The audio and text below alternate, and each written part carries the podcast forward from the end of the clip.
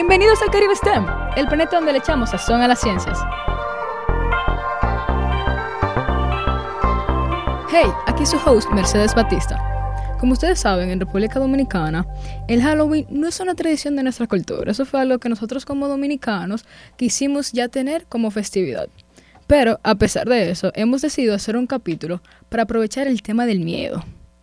Porque como sabemos, en el mundo existen cosas y datos científicos que son muy tenebrosos, como el cambio climático, los microbios, los misterios del universo, incluso la mente. Así que quédense al pendiente para poder escuchar todo. Aquí les tengo a mi gran amigo Carlos Zulbarán para que nos hable del tema. Carlos, por favor, inicia con el que menos miedo da. Hola, un placer a todo el mundo. Eh, mi nombre es Carlos Zulbarán. Y en verdad, en verdad, uno de los temas que como que está así como más light vendría siendo ya el cambio climático. Wow, el cambio climático es el menos fuerte que tú tienes. Sí, sí. O sea, a pesar de todo el revuelo que tiene el, el, el mundo y las noticias con respecto a este, al cambio climático, podría ser solamente un proceso natural de la Tierra. ¿No te has puesto a pensarlo? Eso me da mucho miedo realmente, porque como, o sea, como tú dices, un proceso natural de la Tierra que al final del día tanta radiación y tanto calor nos puede exterminar a todos. Bueno, no sería la primera vez que una raza se extinga por algún cambio de la Tierra. Eso es cierto, eso es cierto. O sea, porque está, tuvimos la, la glaciación, uh -huh. entonces todo el que no soportó el frío ya no vi. Literal, y la teoría esa de los meteoritos con los con los dinosaurios. Pero eso es súper creepy. ¿Tú sabes de qué tamaño tiene que ser un meteorito para hacer una extinción como la de los dinosaurios? Realmente tiene que estar gigante. Tres kilómetros. ¿Tú sabes cuántos son tres kilómetros en un meteorito cayendo? Ay, Dios mío. Tú ves a los dinosaurios viéndolo en HK. a mí me encanta. Cuando pequeño veíamos todo esto y eran como, ay, sí, me encantan los dinosaurios. Tú te pones a pensar y es muy aterrador saber que un meteorito de la nada, mientras ellos menos se lo esperaban, cayó y desapareció a todos. Bueno, bueno, ahora no es como tan wow porque la gente ya le perdió un poco el miedo, pero yo me acuerdo como por el 2015, dos, entre el 2010 y el 2015, como cada semana salía un nuevo reportaje súper de la NASA de que este meteorito sí que sí nos va a explotar. Eso es cierto, yo me acuerdo. para octubre, siempre estaban para octubre. Sí, sí, siempre un meteorito mágico ahí, eh, mágicamente. Bueno, es que hay un planeta, en estos momentos no me acuerdo cuál, que de hecho es casi como nuestro salvador, así que cada vez que un meteorito va a, a impactar o tiene trayectoria para impactar con la Tierra, el meteorito, por la gravedad del mismo planeta, son absorbidas por el, por el mismo y así no llegan a la Tierra, o por lo menos se curvan, se curvean. ¿En serio? Yo no sí. sabía nada de eso. Ah, mira. Wow, súper interesante realmente. Y mira, ya que estamos hablando del cambio climático, que nos fuimos un poquito de tema, ¿tú crees que por el cambio climático nosotros vamos a desaparecer? Mm, está difícil. O sea, tenemos la ventaja del conocimiento de, la, de, la, de las ciencias, o sea, de, del comportamiento de la naturaleza. Sabemos más o menos por qué funciona el, el cómo funciona la capa de ozono, eh, sabemos cómo funciona el, el efecto invernadero, pero hay que ver porque la ciencia está genial, pero hay que tener en cuenta que no todo es eh, por el bien humano, hay muchas cosas que son más de intereses personales que otra cosa. Por ejemplo, hay mucha gente que critica que, por ejemplo, Brasil en estos momentos tiene un tratado que le impide eh, forestar sus eh, parte del Amazonas y Brasil es el que más Amazonas tiene sí. porque es un pulmón de la tierra. Eso, eso argumentan los sectores un poco más ambientalistas. Sí. Pero entonces el tratado se lo hicieron firmar a Brasil, pero eh, los países de primer mundo fueron los primeros que gastaron todos sus recursos naturales para desarrollarse. Wow. Entonces hay como un equilibrio que entre lo que es el bienestar de un país y, lo, y, y sus recursos porque para bien o para mal la tala de árboles o, o, no digo una tala irresponsable, claro que no, pero la tala de árboles es un proceso que puede generar y genera mucho dinero al año a los países que lo hacen. No, sí, obviamente. En muchísimos ámbitos, ya en el laboral, económico, incluso para crecimiento de algunos productos. Uh -huh. Sirven bastante. Pero sí, como tú dices. Entonces, mí... si vaya a pasar, no lo sé, porque, ok, yo tengo la certeza de que sin nosotros la Tierra sobrevive, porque de hecho lo ha hecho. Pero hay muchas cosas que tú dices, wow, qué increíble que esto esté sucediendo. Por ejemplo, está el rayo de Catatumbo. Es un fenómeno que, ok, para los que escuchan, eh, soy proveniente de Venezuela. Entonces, de donde vengo exactamente es del estado Zulia, la ciudad Maracaibo. Entonces, en el estado Zulia, uno de los fenómenos que ocurre se llama rayo de Catatumbo y lo, lo pueden buscar, se los recomiendo, es súper creepy. Es, digamos que caen tantos rayos que nadie, o sea, no se, no se entiende. Es como un, como un pararrayos la ciudad, una cosa así. Y de alguna manera los rayos energizan, de, no sé, no, eso no lo, pero energizan y ayudan a regenerar la capa de ozono. Wow. Entonces, un evento tan creepy como lo que sería un- una lluvia de rayos Ujú. ayudan a, también a arreglar la capa de ozono, que al final es la que nos protege y mantiene como el oxígeno en, la Tierra. Sí, yo, es un dato bastante interesante, realmente, lo de, vamos a llamar la ciudad de rayos. De hecho, la bandera de mi, de mi estado, no del país, del estado, es un sol y un rayo en que la atraviesa. Por eso. Sí. ¡Wow! Yo no sé, estoy hablando de eso. Yo estaba pensando que maybe, no creo que haya sido por el cambio climático. O sea, ¿Eso fue algo que se desarrolló conjunto al cambio climático o fue ya desde siempre que estuvo ahí? No creo, es que la Tierra es muy cambiante, o sea, no todo se mantiene así todo el tiempo. Real. O sea, imagina, antes estaba la Pangea, que estaban, no sé, me imagino, todos los dinosaurios en un solo continente. y ya después ya nos separamos con esto de los terremotos y todo. Sí. Entonces, eh, no puedo decir que estuvo ahí siempre. Sí. Y bastante espeluznante que son los terremotos, porque como tú dices, tenemos el cambio climático, algo ya natural, los terremotos también natural, que generan muchísimos fenómenos, fenómenos que también pueden provocar desastres entre nosotros. Sí, sí. Dios mío. Pero mira, ya que te tengo ahí, que ese fue el menos aterrador, pero uno de los que más miedo me dio, ¿qué tú opinas sobre la mente? O sea, porque yo tengo muchas teorías e informaciones que me han dicho que realmente con eso del clima, si está lloviendo, si está nublado, ya sea so- soleado, tu mente cambia, o sea, tu estado de ánimo. Ujú. ¿Qué tú opinas sobre eso? Ok. Definitivamente hay factores externos, según eh, Freud se pronuncia el, nombre de este señor. Sí. Eh, él fue un psicólogo que más o menos se encargó, hasta donde recuerdo, de el estudio del subconsciente, que es básicamente lo que nos rige a la hora de qué, qué sentimos y cómo lo hacemos. Entonces, imagínate que, por ejemplo, yo amo el frío.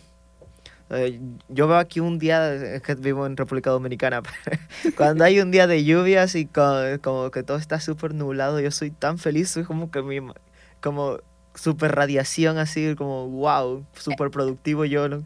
O sea, tú te pones feliz con la lluvia. Sí. Wow. Normalmente es al revés. O sea, en estos tiempos que está lloviendo muchísimo, que ya ninguna aplicación puede decir si está soleado o lloviendo, tú estás feliz con esa lluvia. Sí, sí, yo personalmente sí. Pero, pero es cierto que, de hecho, hay un dato muy curioso. Dependiendo a dónde vives, es más o menos tu personalidad. Ah, yo creo que he visto eso. Por ejemplo, eh, es mucho el meme o lo- los chistes estos de, los, de, la- de las personas, de los estadounidenses, que vienen y dicen, es que el- todos los latinoamericanos bailan o todos son muy alegres. Entonces, tú comparas dependiendo dónde, porque por ejemplo, yo viví en Chile Ujú. y en Chile son menos alegres, o no menos alegres, pero se siente menos el calor del Caribe en Chile. Claro que sí, porque o sea, no están ni cerca. Entonces, ellos sí sufren las cuatro temporadas, eh, otoño, primavera, invierno y verano. Y como consecuencia de esto, son un poco más como fríos Ujú. Que lo que vendríamos siendo lo que estamos un poco más al centro, entre el centro y el sur. Por ejemplo, eh, Venezuela, Colombia, República Dominicana, que como que tenemos calor verano, un verano interminable así todo el año. Y ese calor ya de, de temporada afecta nuestra personalidad. ¿no? Sí, de alguna, de alguna manera, porque, eh, o sea, es, es muy chistoso, porque dependiendo de dónde seamos, vamos a más o menos tener las mismas características. Pasa. Pasa. no, y mira, con eso de los países, te das cuenta que siempre se dice que las personas, vamos a decir que del norte, vamos a hablar ya de Rusia, de Alemania, son gente fría. Y te le dicen así, son gente fría por el clima. Ujú. O sea, que Freud al final del día aportó muchísimo. o la manera en la que se comunican, por ejemplo, yo, yo siento, yo le, yo le agrego atributos a los idiomas, por ejemplo. Ujú. El inglés me parece el idioma de las ciencias y la ingeniería. El español me parece un idioma muy bueno para desahogarse. Sí. O sea, a la hora de expresar sentimientos es muy, muy, muy bueno. Eh, enojo, tristeza, lo que sea, es buenísimo para expresarse. El italiano y el francés me parecen mucho idiomas relacionados como al amor. Son- son, idiomas muy románticos. Y el alemán y el ruso me parece que como para pelear. Pero no pelear como, como enojado, o sea, como, como si fuese el español para desahogarte, no, como para pelear, o sea, como Sí. quiero pelear. Más para- rústicos. pa- exactamente, que te están diciendo buenos días y uno siente como que, perdón, por favor. No lo, no lo hice intencional, se lo juro. Ay, Dios mío. Estamos aquí riéndonos, pero, o sea, son cosas aterradoras. Sí, sí, externos nos definitivamente. cambian.